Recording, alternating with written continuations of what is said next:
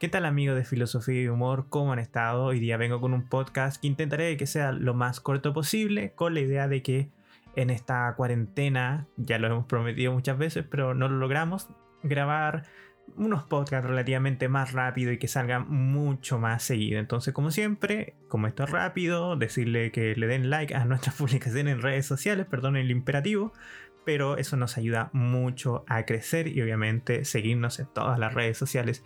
Y aquí viene este podcast que intento que sea lo más pequeñito. Estaba leyendo por internet y en el New York Times hay un pequeño ensayo que se llama Why Do Anything? A Meditation on Procrastination, que en español sería ¿Por qué eh, cualquier cosa? ¿Por qué hace cualquier cosa?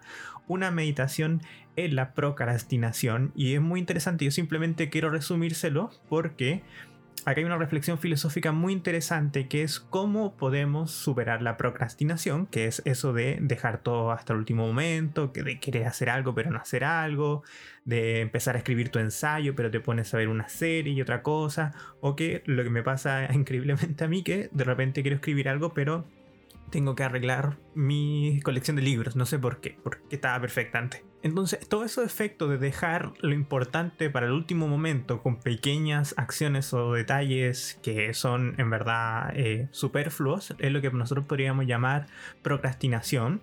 Y este ensayo trata de cómo el pesimismo, podríamos decir el pesimismo filosófico, que es el enfoque que quiero darle a esta columna, puede ayudarnos en eso y les voy a contar más o menos cuál es la tesis de lo que está acá.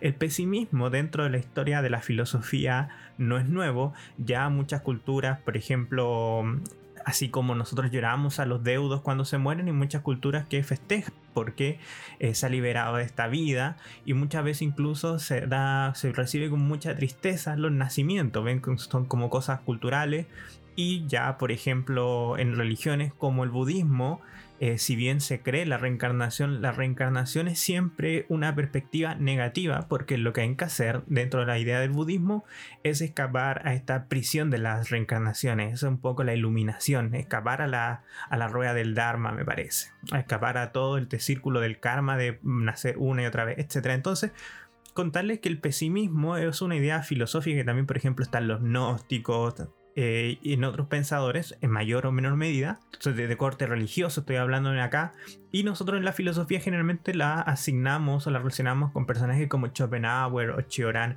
o incluso Nietzsche.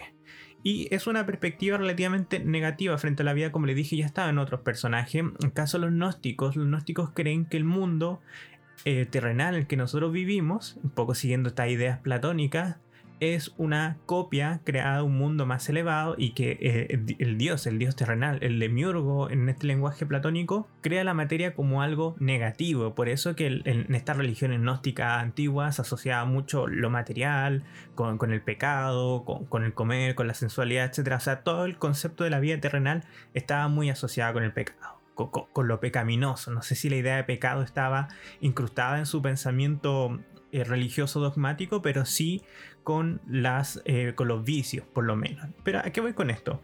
La tesis del ensayo dice que muchas veces nosotros procrastinamos porque somos muy asiduos al perfeccionismo, es decir, queremos hacer algo, pero nos cuesta porque la mera idea de qué tan difícil es o qué tan grande queremos un producto, producto entendido un video, un ensayo, una disertación, cualquier cosa que nosotros queramos hacer en la vida, en podcast incluso, tiene el problema de que nosotros nos lo imaginamos de un modo perfecto y a medida que vamos pensando cómo se hace nos damos cuenta lo difícil que es llegar a esa perfección. Esa es la tesis más o menos que sostiene que asocia la procrastinación al perfeccionismo, es decir, las personas perfeccionistas suelen ser las más procrastinadoras porque tienen mucha conciencia de lo difícil que es eh, conseguir los estándares que ellos mismos se ponen a sí mismos y por eso psicológicamente se van haciendo trampas como para que eventualmente eh, tengan que hacerlo de rápida o para no culparse de por qué eh, ese, ese algo que crean, esa producción no tenga el nivel que ellos en el fondo deseaban. Esa es un poco la tesis del ensayo. Entonces, ¿cómo podríamos pensar que el pesimismo podría ser una cura para la procrastinación?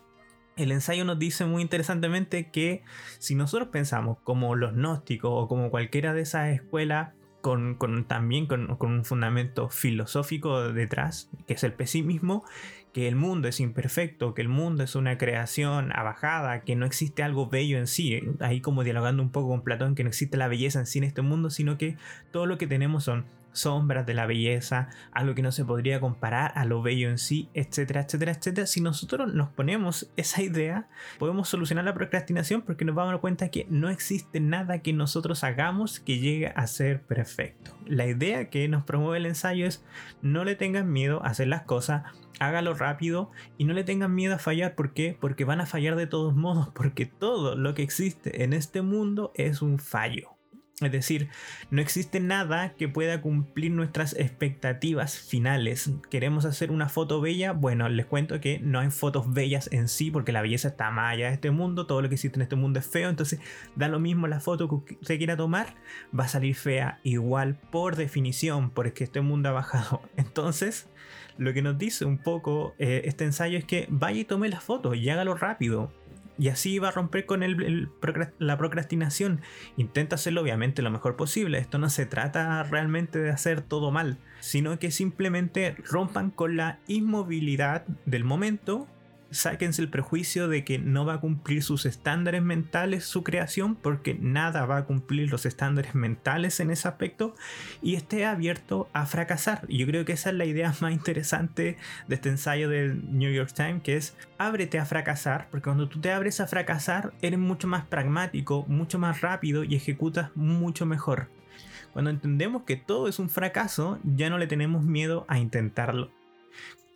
Eso por ahora en este podcast muy cortito. Es una tesis, es una idea para que ustedes mismos reflexionen en su casa y ver si la filosofía pesimista, no solo de Schopenhauer, sino de muchos filósofos y religiones anteriores, puede servir de cierto modo como una perspectiva que nos ayude a superar la procrastinación al decir que todo en este mundo es un fracaso, todo este mundo está mal, todo este mundo está errado, entonces no tengamos miedo a crear cosas, a trabajar rápidamente, porque de todo modo nuestro trabajo está condenado al fracaso por la naturaleza misma de la realidad. De hecho, este mismo podcast que ustedes están escuchando es fruto de esta idea. Estoy poniéndola a ver si sirve en la práctica porque a mí me gusta mucho trabajar los podcasts, me gusta pensarlo, tiro ideas, escribo una y otra vez, intento ver cómo va a ir y al final me demoro tanto tiempo pensando cómo hacer el podcast que me canso, me aburro y no me dan ganas después de hacerlo. Por eso ustedes verán que siempre prometemos podcasts y nunca llegan. ¿Por qué? Porque soy demasiado perfeccionista con estos temas. Entonces quiero en este podcast simplemente contarles, miren, esto es lo que tiene un poco el pesimismo. El podcast probablemente va a ser fome, quizá no mucha, gente le guste, quizás sea de los peores podcasts, me lo comentan. Y si les gusta, genial, porque también podemos hacer más podcasts así. Pero mi punto es esto, si no hubiera sido por el pesimismo y saber que todos los podcasts son malos y que nunca voy a hacer el podcast número uno del mundo, entonces miren, lo grabo igual, de todos modos, y lo están escuchando ahora. Me sacó de la inercia. Díganme qué les parece cuéntenlo por ahí, nos dejan un comentario, nos pueden enviar un mensaje y espero estar sacando más podcasts muy cortitos de este estilo.